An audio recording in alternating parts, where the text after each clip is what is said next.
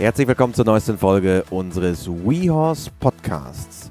Wie hoffentlich viele von euch sind natürlich auch wir in circa 10 Tagen, nämlich vom 9. bis zum 17.3. auf der Equitana der Weltmesse des Pferdesports in Essen am Start. Ihr findet uns dort in der neu gestalteten Halle 6 mit der Standnummer E18. Das ist ganz in der Nähe des äh, sogenannten und neuen Tribünenrings.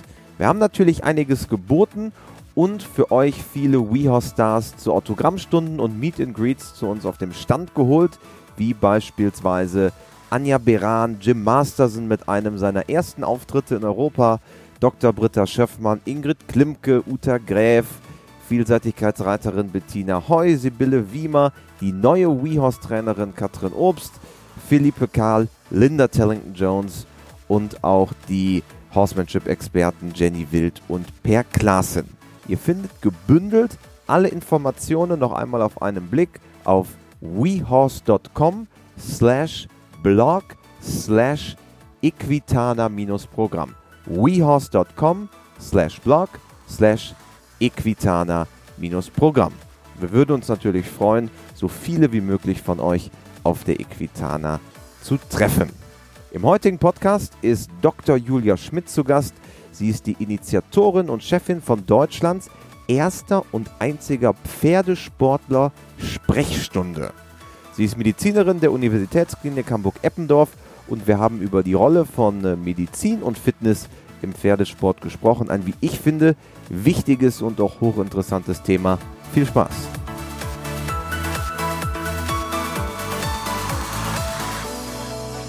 Wir bei WeHorse schauen natürlich nicht nur immer in die klassischen Ausbildungsthemen, sondern auch zum Beispiel in den Bereich Gesundheit. Und da gibt es ein Unikum am Hamburger Uniklinikum Eppendorf, nämlich die Reitersprechstunde. Und ich freue mich, die Gründerin und Leiterin heute bei uns zu haben. Hallo, Dr. Julia Schmidt. Hm, hallo, vielen Dank, dass ich hier sein kann. Freue mich. Reitersprechstunde, die einzige in ganz Deutschland, eine Sprechstunde, wo es quasi nur um die Verletzungen oder die Themen von Reitern geht. Was genau ist die Reitersprechstunde?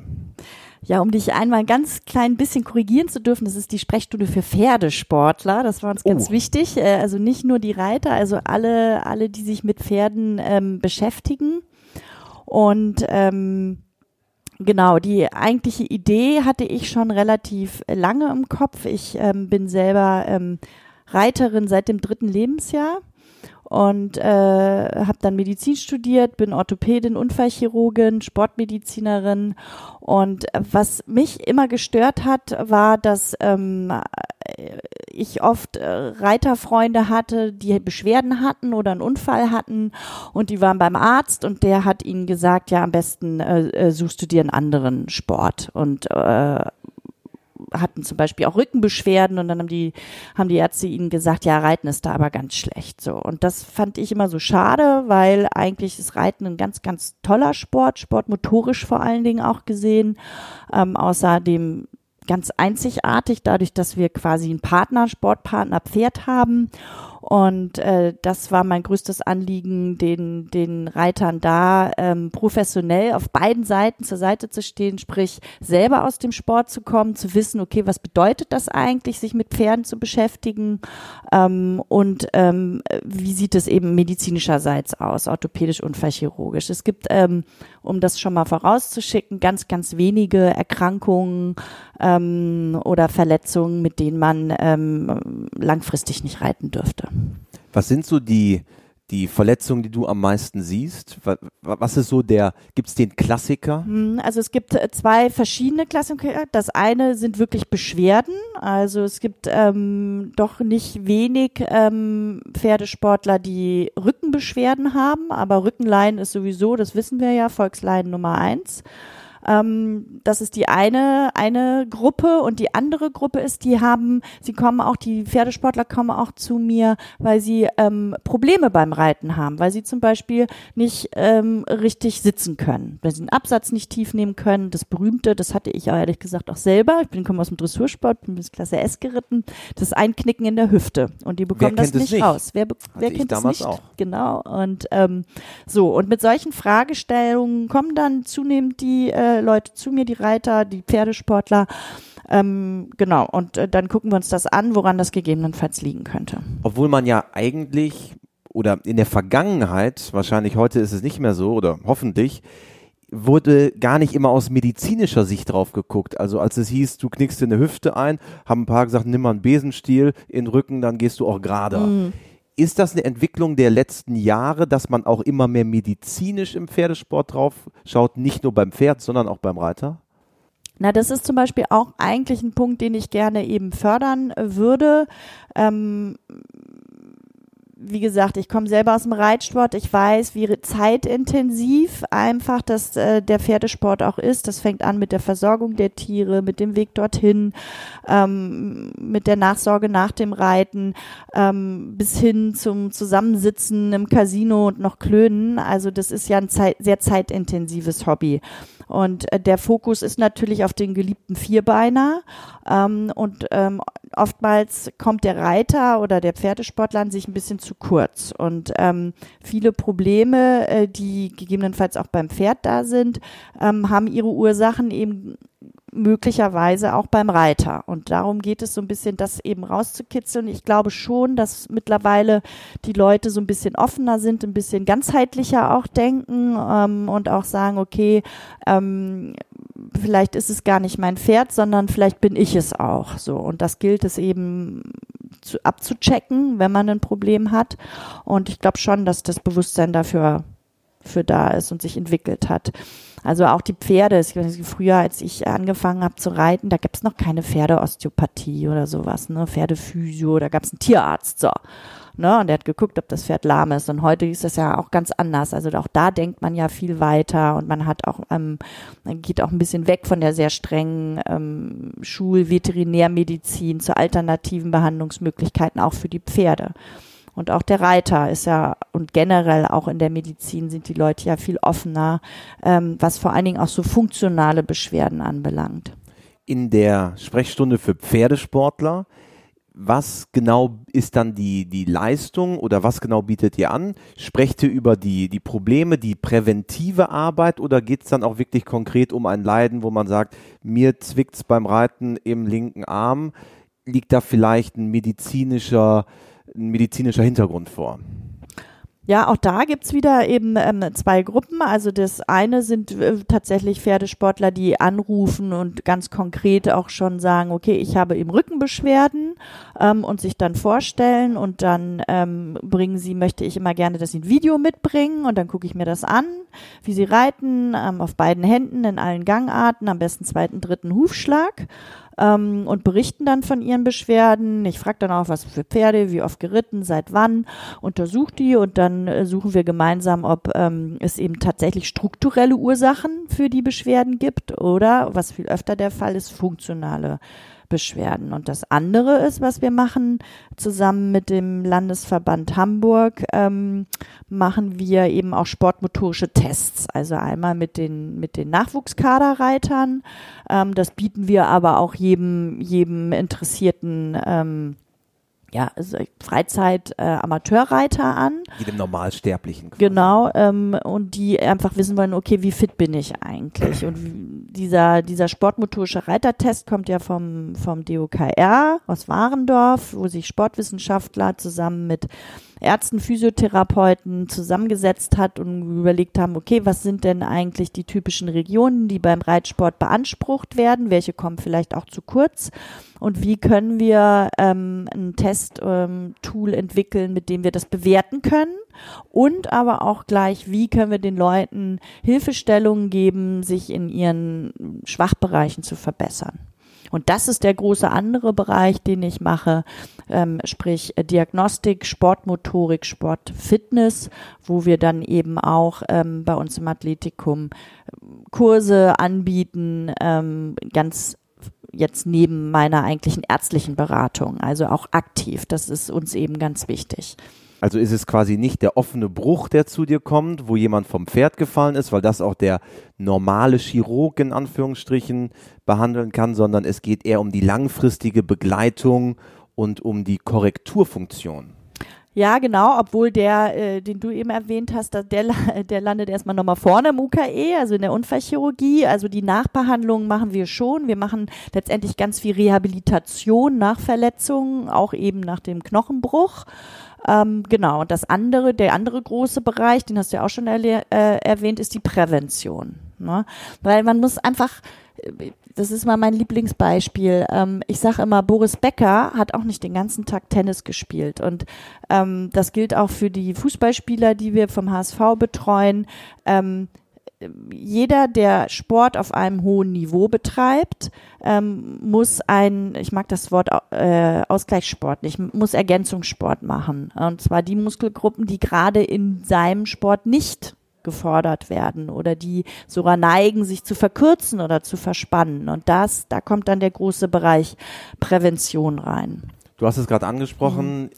Im Rahmen des Athletikums, des UKEs, das ist ja kurz für alle, die nicht aus Hamburg kommen, das ist ja kurz für Universitätsklinikum Eppendorf, Hamburg Stadtteil Eppendorf. Und das Athletikum dort ist, glaube ich, eines der großen sportmedizinischen Zentren in Deutschland.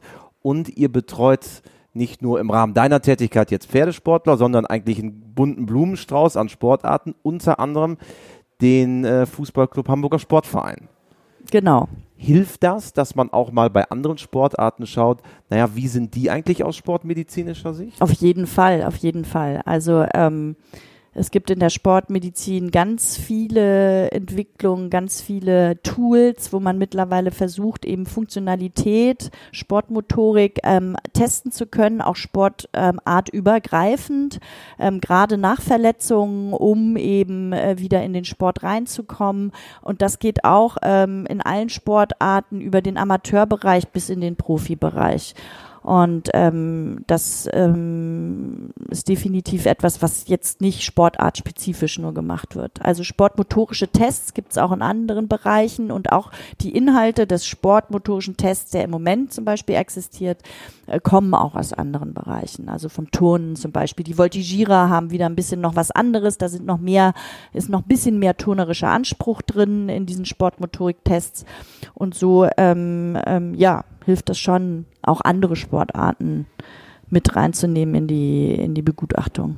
Wenn wir jetzt einmal zu diesem ersten Teil zurückkehren, den du gerade angesprochen hast, deine Arbeit, eure Arbeit, der Arbeit mit deinem Team, also die Analyse von Schwächen in der Reiterei, wo man vielleicht einen medizinischen Hintergrund vermutet.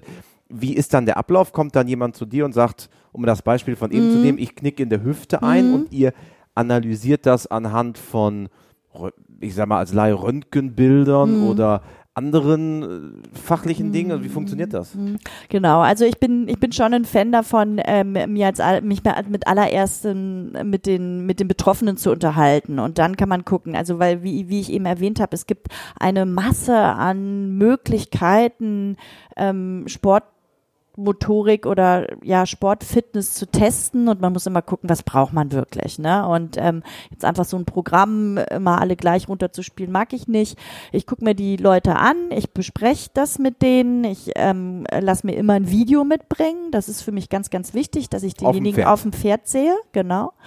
Ähm, wie gesagt, eben auf beiden Händen in allen Gangarten, am liebsten zweiten, dritten Hufschlag von hinten gefilmt. Ähm, und dann ähm, ähm, gibt es neben der Anamnese, also sprich, seit wann sind denn die Beschwerden? Äh, wie oft reitest du denn? Machst du noch einen anderen Sport? Gibt es irgendwelche ähm, Schmerzen auch dabei? Gab es irgendwelche Unfälle, die vielleicht wichtig sind? Auch die, auch die Psyche spielt manchmal eine große Rolle im Sport, also gar nicht so wenig. So, und dann untersuche ich diejenigen und dann überlegen wir, okay, was brauchen wir vielleicht noch an äh, festen Testtools, also äh, funktionale Tests der Bewegung Beweglichkeit zum Beispiel, ist mein Hüftbeuger verkürzt, sind meine Adduktoren verkürzt, ähm, sind vielleicht meine Rumpfmuskeln zu schwach, um richtig gerade zu sitzen. Ähm, dann machen wir funktionelle Tests oder auch apparative Tests. Also man muss nicht heutzutage immer sofort röntgen. Es gibt ganz tolle, auch lichtoptische Vermessungssysteme, äh, mit denen ich ähm, ohne Strahlen sehr gut sehen kann, gibt es eine Fehlstellung in der Wirbelsäule zum Beispiel, also sprich eine strukturelle Ursache für das zum Beispiel von dir genannte Sitzproblem. So, und dann gucken wir uns das an. Oftmals kann man strukturelle Ursachen ausschließen oder ähm, man stellt fest, dass es natürlich im Laufe des Lebens strukturelle Veränderungen gibt. Jeder von uns wird früher oder später Arthrose bekommen. Das ist einfach ein normaler Prozess im Leben, würde ich sagen, gar nicht mal des Alters, sondern im Leben. Und ähm, ganz, ganz häufig ist es so, dass es ein funktionelles Problem ist. Sprich, es besteht eine muskuläre Disbalance. Die eine Seite ist stärker als die andere oder Spieler gegen Spieler funktionieren nicht richtig. Hat ja jeder seine Schokoladenseite genau, quasi. Genau. Also wenn ich mich zum Beispiel versuche über die Schulter zu drehen mit dem Kopf, ist nach links immer einfacher als nach rechts. Das würde jetzt darauf hindeuten, dass wahrscheinlich muskulär beide Seiten nicht gleich ausgeprägt sind, oder? Ja. Und, Genau. Und, und sowas schaut ihr euch an und entwickelt einen langfristigen Plan? Genau, genau. Also ähm, ähm, wenn es zum Beispiel ähm, Schmerzen gibt ähm, und, und wir haben ausgeschlossen, dass zum Beispiel ein schwerer Bandscheibenvorfall dahinter steckt, sondern eher eine Blockierung, eine muskuläre Disbalance, dann ähm, habe ich Physiotherapeuten, die auch selber reiten ähm, und die sich dann um die Betroffenen kümmern können. Da gehen die Leute dann regelmäßig hin zur Physiotherapie. Unsere Physiotherapie ist sehr ähm, aktiv betont, also sie lernen dort erste Ansteuerungsübungen und ähm, dann haben wir noch Sportwissenschaftler, die dann zum Beispiel, ähm, wie du eben gesagt hast, muskuläre Disbalancen ausgleichen sollen. Die machen eine Kraftmessung mit demjenigen, gucken sich mal wirklich tatsächlich an, wie viel Kraft ist denn überhaupt in den ähm, Adduktoren. Das sind die Muskeln, die die Beine zum Beispiel zusammenführen.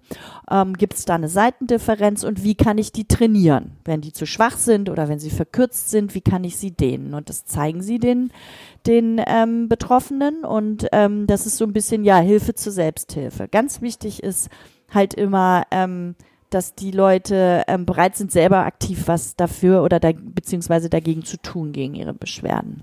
Kann man dann eine solche Disbalance oder ein solches Problem denn auch dann langfristig beheben oder kann man nur es mindern und reduzieren und den Einfluss etwas äh, reduzieren auf das Reiten? Also das kommt natürlich ein bisschen auf das Problem drauf an. Also wenn jemand jetzt tatsächlich äh, eine Skoliose hat, das ist eine, eine, eben eine Wirbelsäulenverkrümmung, die, den werden wir natürlich nicht wieder gerade kriegen. Also da müsste man dann chirurgisch schon ähm, äh, rangehen und das ist ähm, dann auch definitiv oftmals gar nicht indiziert. So und zumal es ja dann auch manchmal gar keine Beschwerden macht. Also das, das kriegen wir natürlich nicht weg, aber funktionale Probleme kriegt man sehr gut in den Griff. Woher weiß ich denn, ob ich ein funktionales Problem habe? Kann ich das selber an mir feststellen? Ja, also viele, man muss wirklich sagen, ich bin dann doch immer erstaunt und auch vor allen Dingen positiv überrascht, wie viele auch im Reiter dann ein ganz gutes ähm, Körpergefühl haben. Und die kommen schon hin und da sagen so, ich habe das Gefühl, mm, ich habe einfach nicht, mir fehlt die Kraft. Ich kann einfach nicht richtig sitzen ähm, und dann kommt der Schmerz. So, das ist immer so häufig mal eine Aussage. Und ähm, dann eben genau zu sagen, okay, aus welcher Muskelgruppe kommt der, ähm, wo liegt das Problem genau, dafür bin ich dann eben da, beziehungsweise äh, mein Team, die Physiotherapeuten, die Sportwissenschaftler und wir machen eben am Anfang relativ viel Diagnostik, um das einzugrenzen und dann ganz konkret an dem Problem, Problem zu arbeiten. Zahlt sowas eigentlich die Krankenkasse? Das kommt immer ein bisschen drauf an. Also ähm, das ist ja eine ganz klassische medizinische Leistung. Wenn ich eine Besch Beschwerden habe, dann ähm, gehe ich zum Arzt und dann ähm, wird eben überprüft, ob die Beschwerde ein gewisses Krankheitsbild ähm, im Hintergrund hat. Ähm, und dann besteht natürlich auch eine medizinische Indikation, die zu behandeln. Ähm, auch funktionelle Probleme, weil wir mittlerweile wissen, dass durch funktionelle Probleme, dass das ich sag's jetzt einfach mal so, dass der Anfang allen Übels ist. Ne, weil durch eine muskuläre Dysbalance haben wir eine einseitige Belastung und durch eine einseitige Belastung ähm, kann es schneller eben zu Verschleißerscheinungen in bestimmten Strukturen kommen. Und von daher ist, besteht dann schon ein medizinischer Behandlungsbedarf. Wie sehr hilft es dir, dass du selber auch aktive Turniersportlerin bist und warst? Also Gut, das mit dem Turniersport, ähm, äh, klar, das, das kommt dann, glaube ich, eher so in dem Bereich, wenn es dann wirklich um, um Leistungssportler oder Leistungsreiter geht, ähm, dass man natürlich dann weiß, wie viel Druck da zum Teil hintersteht und ähm, ja, auch die, die, die Zeit und auch das Finanzielle, was man investiert. aber ich glaube generell ist es in, in, dem, in der Reitsport oder in der Pferdesportlermedizin ganz wichtig, dass man selber mal auf dem Pferd saß. Und das ist zum Beispiel auch etwas, was mir immer wieder aufgestoßen ist, ist dieses Argument von Freunden auch oder Bekannten, Reiten ist doch kein Sport, da macht doch das Pferd alles. Und jeder, der schon mal auf dem Pferd saß, ähm, und ich habe das dann auch oft gemacht. Ich habe gesagt, Mensch, komm doch mal mit mir mit in den Stall. Ich habe ein ganz artiges Pferd, setz dich da drauf. Ne? Und äh, spätestens am nächsten Tag äh, habe ich dann einen Anruf bekommen und gesagt, mir tut alles weh. Ich nehme alles zurück, was ich gesagt habe. Ne? Also man muss schon wissen, wie Reiten funktioniert und welche Muskeln man da benutzt, um eben auch verstehen zu können, ähm, ja, wo die Problematik liegt und wie man sie beheben kann. Und deswegen finde ich es gerade im Reitsport ganz wichtig, weil es was ganz Individuelles und Einzigartiges ist, dass man selber auch äh, aktiver Reiter ist, um den Leuten auch richtig helfen zu können. Und man, man hat natürlich auch einen besseren Einblick in diese in diese Reiter-Pferde-Welt, ja, und dass das Pferd natürlich ein Familienmitglied häufig ist und eine ganz wichtige Stellung auch im, im Leben hat und ähm, überhaupt das ganze Thema Reiten und Reitsport ähm, dann eben über so ein normales Hobby wie ich gehe dreimal die Woche Tennis spielen und stell den Schläger in den Schrank hinausgeht. Und es sind ja häufig auch andere Muskelgruppen, die angesprochen werden, als der Otto Normalverbraucher eigentlich hat. Also wenn ich lange nicht auf dem Pferd saß und wieder im Sattel sitze, am nächsten Tag spüre ich Muskeln, die ich ja sonst, wenn ich joggen gehe oder Tennis spiele oder was anderes mache, so ja gar nicht habe oder gar nicht aufbaue. Hm, genau. Genau, also Reiten ist ein ganz ein sehr an, ähm, ähm, ganzheitlicher Sport, weil man eigentlich äh, über die Handmuskel, wir wissen es alle, halbe Paraden, ne, über den gesamten ähm, Oberkörper, Beinmuskeln, Armmuskeln, Schultergürtel, eigentlich alles mit dabei hat und sogar natürlich noch den großen Kopfmuskel, das Gehirn ist ja per se kein, äh, kein Muskel, aber auch dieses Koordinative und dieses auch äh, sich reinfühlen in den Partner, in den Sportpartner. Und das ist in dem Fall eben nicht der Mitspieler, sondern ein, eine andere Spezies, ein, ein anderes Lebewesen. Ähm, also das ist schon so, ähm, dass der Reitsport sehr viele Muskelgruppen ähm, aktiviert. Wenn man auf den zweiten Teil schaut, also auf die Begleitung zum Beispiel der Kader, also diese sportmedizinischen Tests, die Tests, wie fit ist man eigentlich als Reitsportler, muss man ja sagen, wenn man da von außen drauf schaut, da hat sich einiges getan in den letzten Jahren. Die Leistungssportler müssen nun DOSB-Tests ablegen. Es gibt immer neue Anforderungen auch an die, an die Sportlichkeit, anders als bestimmt vor 10, 15 Jahren. Wie siehst du die Entwicklung dort?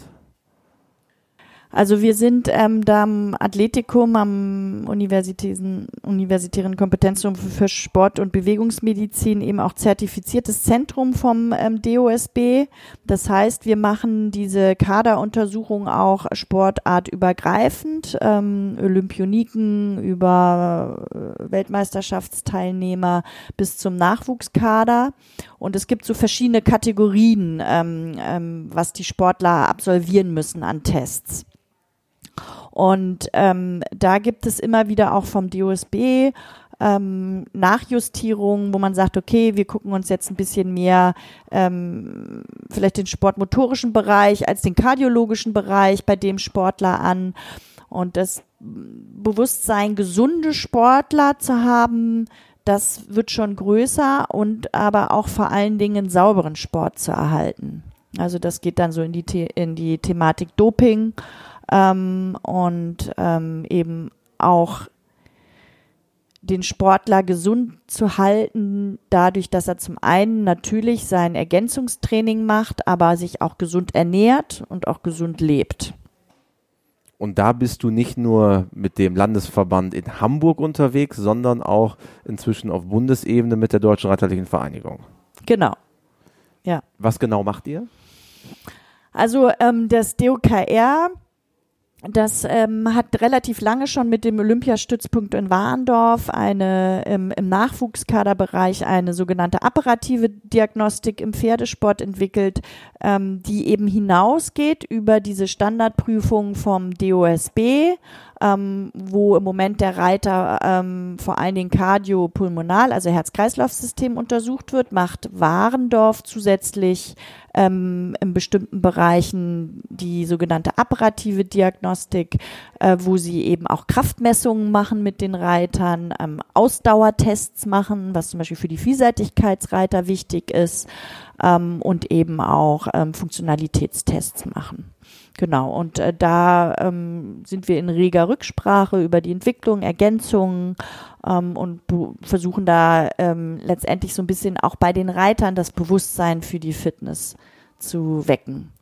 Weil, das muss man halt leider sagen, der Reitsport so einzigartig wie er ist, man kann leider als ähm, relativ unsportlicher Reiter sehr gute Ergebnisse erzielen, weil man ein sehr gutes Pferd hat.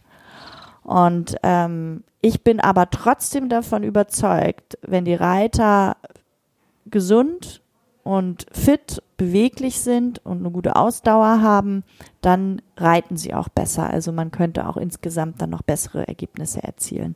Und auch im Sinne des Pferdes. Gibt es da eigentlich wissenschaftliche Studien zu? Gibt es da irgendwelche, irgendein Zahlenwerk, das sowas belegt? Weil man hört es natürlich immer häufiger. Mhm. Aber gibt es tatsächlich wissenschaftliche Analysen dazu? Mm, also es gibt tatsächlich, ähm, es gibt nicht so viel natürlich wie im anderen Sportartbereichen, also wie zum Beispiel im Laufsport oder im Fußballsport, weil es natürlich nochmal eine ganz andere Popularität hat, der Fußball. Aber es gibt auch im Reitsport, ähm, gerade im Bereich therapeutisches Reiten, viele Studien, ähm, wo man sich angeguckt hat, wie ist eigentlich die Neuro, neurophysiologische Rückkopplung, was fördert das Reiten, wie ist die Rumpfstabilität, wie ist die die Ausdauer. Man hat zum Beispiel auch mal Herzfrequenzen von Reitern untersucht.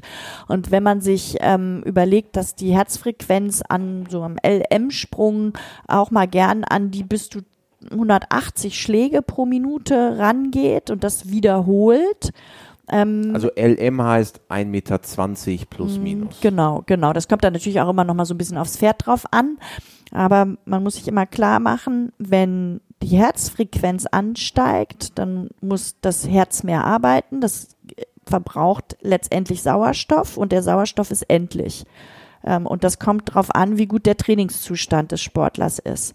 Und ähm, je öfter ich das während meines Sportes mache, sprich den, die Herzfrequenz jetzt mal ganz äh, banal gesagt hochtreibe, ähm, umso schneller verbrauche ich meine Reserven. Und wenn ich wenig Reserven habe, dann werde ich schnell müde. Und wenn ich schnell müde werde, dann können meine Muskeln nicht mehr so schnell reagieren. Und im Reitsport zum Beispiel bleibt das Pferd dann plötzlich stehen, fehlen mir vielleicht Bruchteile von muskulärer Anspannung oder Stabilisierung und ich stürze. Deswegen ist es ganz, ganz wichtig, ähm, das zu fördern ähm, und da eben eine gute Grundlagenausdauer zu haben, um dann eben auch ähm, schnell reagieren zu können. Und das dürfen wir eben in dem Sport auch nicht vergessen. Der Reitsport ist eben auch ähm, ein Sport, der ähm, ja eine gewisse Gefahr mit sich birgt, weil wir eben Sportpartner Pferd haben. Pferd ist ein Fluchttier und wir können nie ähm, bei dem noch so artigsten Pferd ausschließen, dass es mal wegspringt oder einfach mal reagiert, wie es seine Natur einfach mit sich bringt. Und das, da muss man eben versuchen, sich durch die Ausrüstung, aber meines Erachtens eben auch durch die körperliche Fitness so gut wie es geht zu schützen. Und dann eigentlich oder nicht nur eigentlich, sondern idealerweise ist es ja egal, ob ich jetzt ein Olympionike im Sportbereich bin oder der Reiter, der nur äh, zweimal die Woche in den Wald reitet und ein bisschen zu Hause reitet. Reiterfitness an sich ist wichtig eigentlich im Kontext des Reitens generell, oder? Ja, genau, auf jeden Fall. Was ist das Spektrum an Leuten, die zu dir kommen? Wir haben jetzt sehr viel über, über den Sportler gesprochen, mhm. aber wie breit ist das Spektrum? Eigentlich ist es ja jeder Reiter, oder? Genau, genau. Das ist uns auch ganz wichtig.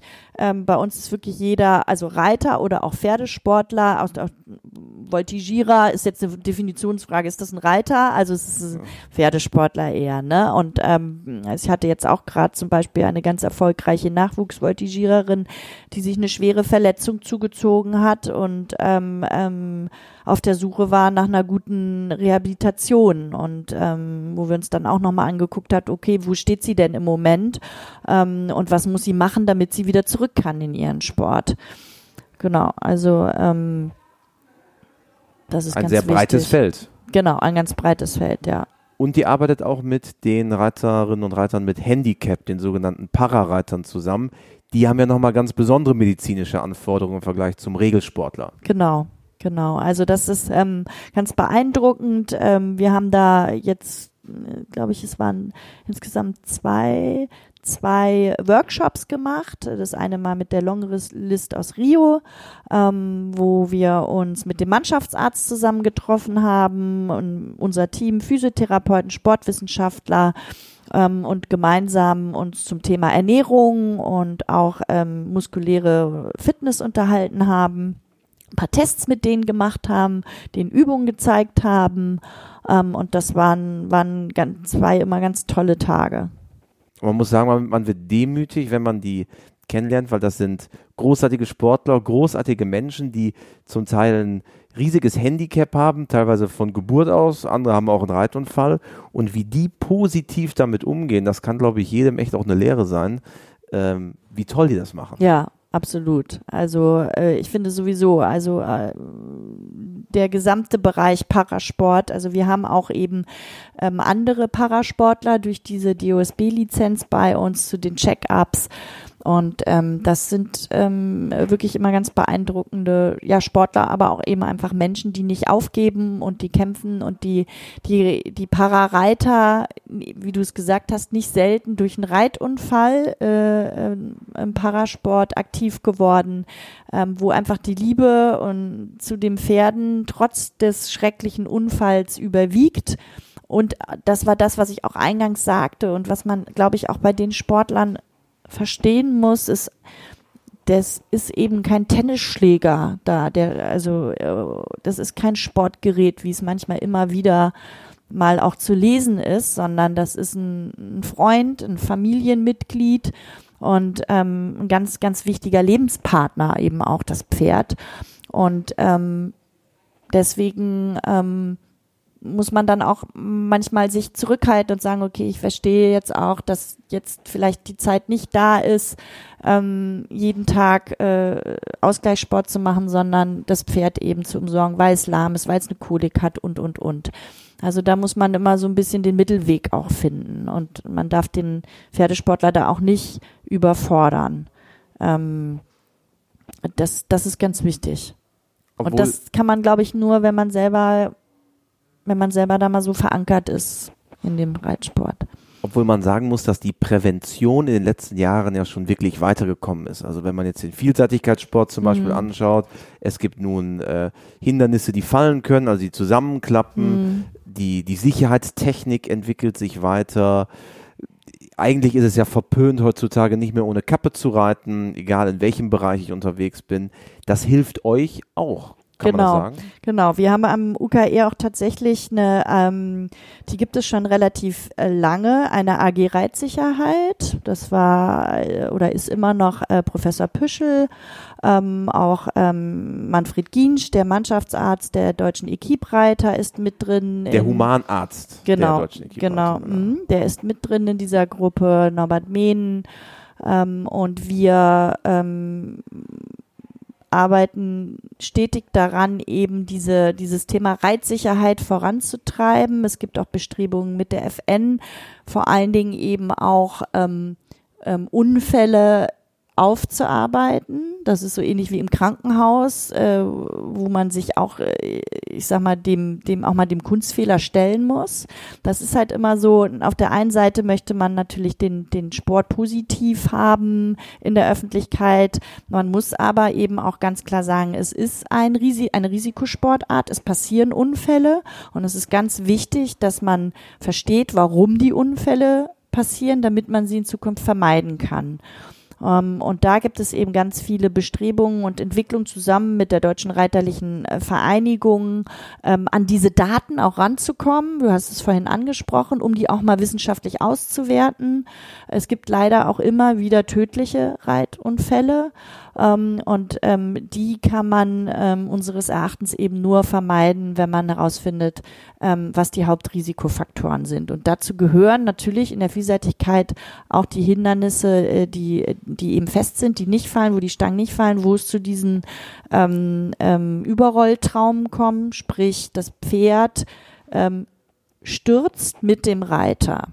Und das ist das Problem, weil Reiter und Pferd sich dann sehr, sehr spät trennen voneinander und dann im schlimmsten Falle eben das Pferd mit 500 und aufwärts Kilo ähm, plus Geschwindigkeit äh, plus Flughöhe auf den Reiter fällt. Und das sind dann leider Gottes eben auch ähm, nicht selten die tödlichen Verletzungen.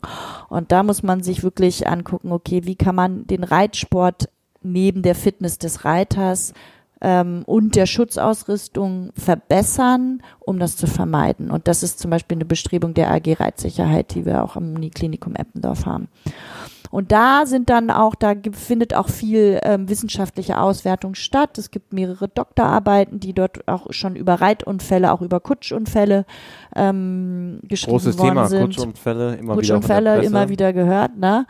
So, und da ähm, muss man einfach auf Ursachenforschung gehen. Und da muss man an die Daten rankommen, aber das wissen wir auch, ist gerade ein großes Thema, Datenschutz.